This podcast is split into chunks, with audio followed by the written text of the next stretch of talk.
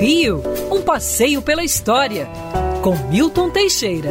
Amigo ouvinte, dia 9 de agosto de 1922, a cientista social Berta Lutz funda a Federação Brasileira pelo Progresso Feminino para lutar pelo direito do voto. Olha, foi realmente uma pioneira no mundo, só alguns países, só em alguns países a mulher votava. Antes da Primeira Guerra Mundial, praticamente eram poucas as nações onde a mulher tinha o direito de voto. Nem no, no avançado Estados Unidos, nem na progressista Inglaterra, que era, que fora no passado governado por mulheres, eh, tinha-se o direito ao voto feminino. Com a Primeira Guerra Mundial, os homens foram para o campo de batalha e as mulheres assumiram lugar nas indústrias. A Primeira Guerra deixou um saldo de 40 milhões de mortos. 40 milhões de mortos, a maioria homens não tinham mulheres. Havia um excesso de mulheres na Europa.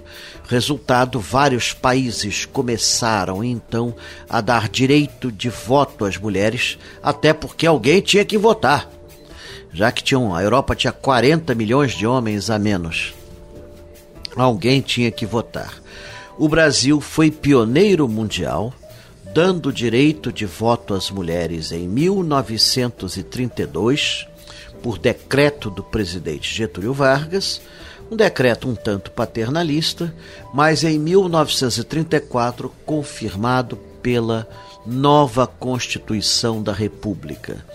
Isso foi mantido em 1946 e ainda hoje. Hoje as mulheres representam a maioria dos votantes no Brasil.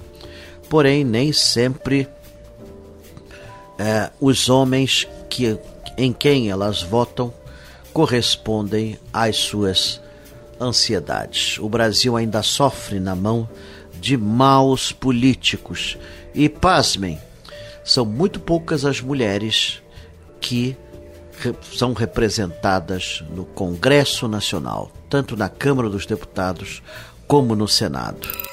Quer ouvir essa coluna novamente? É só procurar nas plataformas de streaming de áudio. Conheça mais dos podcasts da Band News FM Rio.